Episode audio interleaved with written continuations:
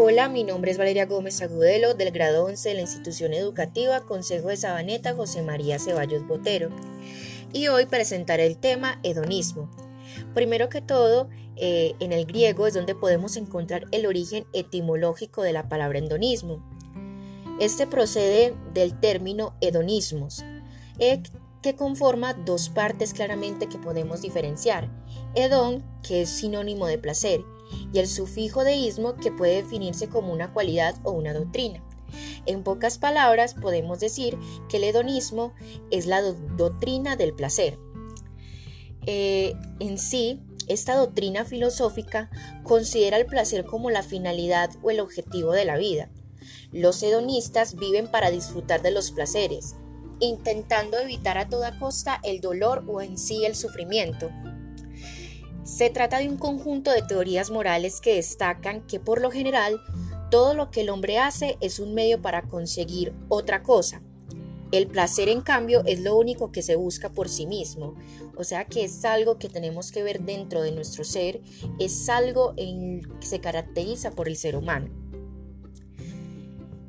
En concreto, esta filosofía fue impulsada por el filósofo griego Epicuro de Samos, que vivió durante el periodo comprendido entre los siglos eh, y III a.C., y que estableció que la meta máxima de cualquier ser humano debe ser conseguir la felicidad.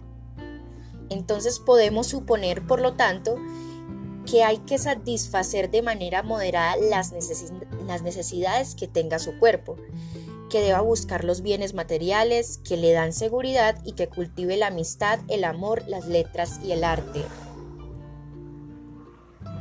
Dado que la idea del placer es principalmente subjetiva, eh, los intelectuales con ideas muy diferentes suelen ser incluidos dentro del grupo hedonistas.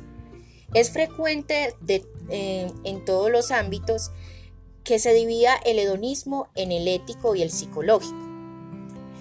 Principalmente las escuelas clásicas del hedonismo, por un lado, se encuentra la escuela sirenaica, que se desarrolló entre el siglo IV y III a.C., creada por Aristopo de Cirene, quien sostenía que no hay bien superior al placer y resaltaba el placer del cuerpo en lugar de aquellos placeres mentales. La escuela epicúrea, que fue creada por Epicuro de Samos, en cambio asociaba el placer con la paz y la calma. El principal énfasis de esta doctrina es cómo encontrar y reducir el deseo y no en obtener el placer de manera inmediata. Bueno, en la época actual, en esta época contemporánea, podemos encontrar una figura verdaderamente relevante del hedonismo. Es el filósofo francés Michel Onfray, que apuesta por el hecho de que hay que darle más importancia al ser que al tener. Eso supone disfrutar de las pequeñas cosas de las vías tales como, por ejemplo, escuchar, gustar, oler, apostar por las por aquellas pasiones y así como descubrir ciertas características de nosotros de una manera subjetiva. Eh, otro, otro, personaje importante que podemos eh, hablar es la escritora y sexóloga Valerie Tasso, quien parte también del hedonismo para explicar la vida. En su caso concreto dice que dicha filosofía es la que deja patente que nuestra existencia debe ser tomada como la búsqueda del placer, en la que el cuerpo es aliado y en la que el tiempo es más importante que el dinero. Entonces, principalmente lo que busca esta doctrina eh, subjetiva en sí, que es algo como unirse con ese ser, descubrir verdaderamente cuál es la felicidad, cuál es lo que nos genera placer. Aunque hay una excepción para destacar que hay diversas religiones que condenan el endonismo por considerarlo que carece de ciertos principios morales. La religión católica, por ejemplo, sostiene que el hedonismo atenta contra los, los valores de la dogma, ya que en sí privilegia el placer por encima del amor al prójimo o a Dios.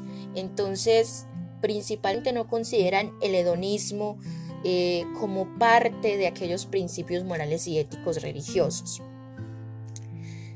En, conclusión, los principales preceptos de la vida hedonista se destaca la decisión y la voluntad para darse gustos, el hecho de preservar el tiempo para realizar actividades que generen disfrute y la intuición de gozar de las emociones placenteras sin racionalizarlas. En todo caso, podemos decir que el hedonismo busca ese placer en el ser humano, que el ser humano busque esa felicidad, que el placer no es como algo eh, malo, sino que es algo bueno y que es algo beneficioso para todos los seres humanos porque nos conecta con ese ser.